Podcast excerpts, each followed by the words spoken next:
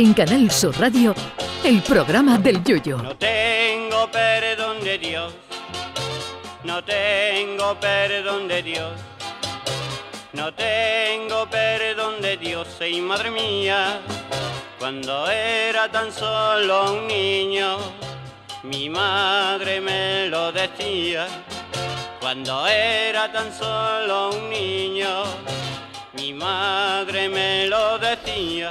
Uno de los mitos más extendidos y falsos, por otra parte, en esta sociedad tan políticamente correcta y tan llena de ofendiditos, es ese de que ya no cabe un tonto más. Error mayúsculo. Aunque el cupo de Carajote roza desde hace años la ocupación completa, cuando llega un tonto más enseguida le hacemos un hueco para que entre y se quede. Hay múltiples facetas para los tontos, pero hoy nos ocuparemos de uno muy de moda, el revisionismo. Se empezó hace años con el revisionismo histórico, con la conquista de América y otras lindezas, mirando con los ojos de hoy cosas de hace 500 años y ahora hemos metido la zarpa en un asunto más peligroso si cabe, el revisionismo literario.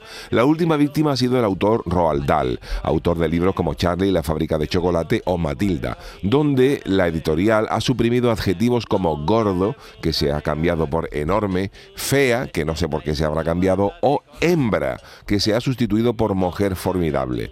Estas cositas que parecen una capullada, en realidad lo son, pero no por la inocencia de cambiar las palabras por, una, por otras, sino por atentar contra la obra literaria del autor que usó las palabras que quiso y no las que ahora pretende la editorial. De aquí a unos años, si esto se extiende, esta corriente, que mucho me temo que sí, ya no leeremos los libros como se escribieron, sino como a un tonto le gustaría que hubieran sido escritos. Y como detrás de un tonto siempre va otro, los próximos en la lista de espera son los libros de James Bond, que también van a ser revisionados y reeducados literariamente.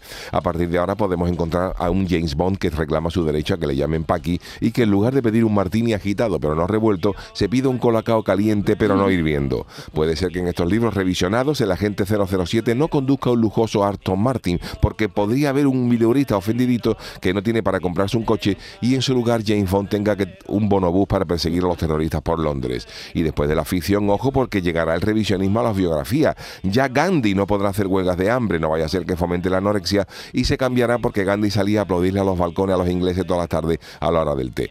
Lo mismo en la Biblia vemos eso de que eh, cambiado eso de que Dios hizo el mundo en seis días y al séptimo descansó, porque los sindicatos obligaron al creador a trabajar como máximo cinco días a la semana y con un descanso mínimo de 24 horas entre turno y turno.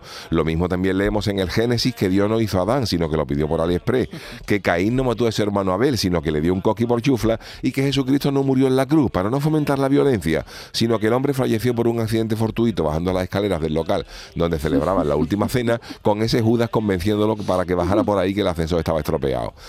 Leamos en un futuro no muy lejano que Don Quijote no estaba loco, sino que sufría una patología mental debidamente diagnosticada y de la que se trataba en la sanidad pública y que Sancho Panza no estaba gordo, sino que era un fofisano con algo de carne, pero con el colesterol y los triglicéridos controlados y se llamaba chancho abdominales. En fin, como ven, nunca digan que no cabe un tonto más, que siempre hay un hueco. Aunque en realidad no sé quién es más carajote, si el que llega pidiendo sitio o los que se los damos. Que Dios nos coja confesado. Velero mío. Canal Sur Radio. Llévame contigo a la orilla del río. El programa del Yoyo.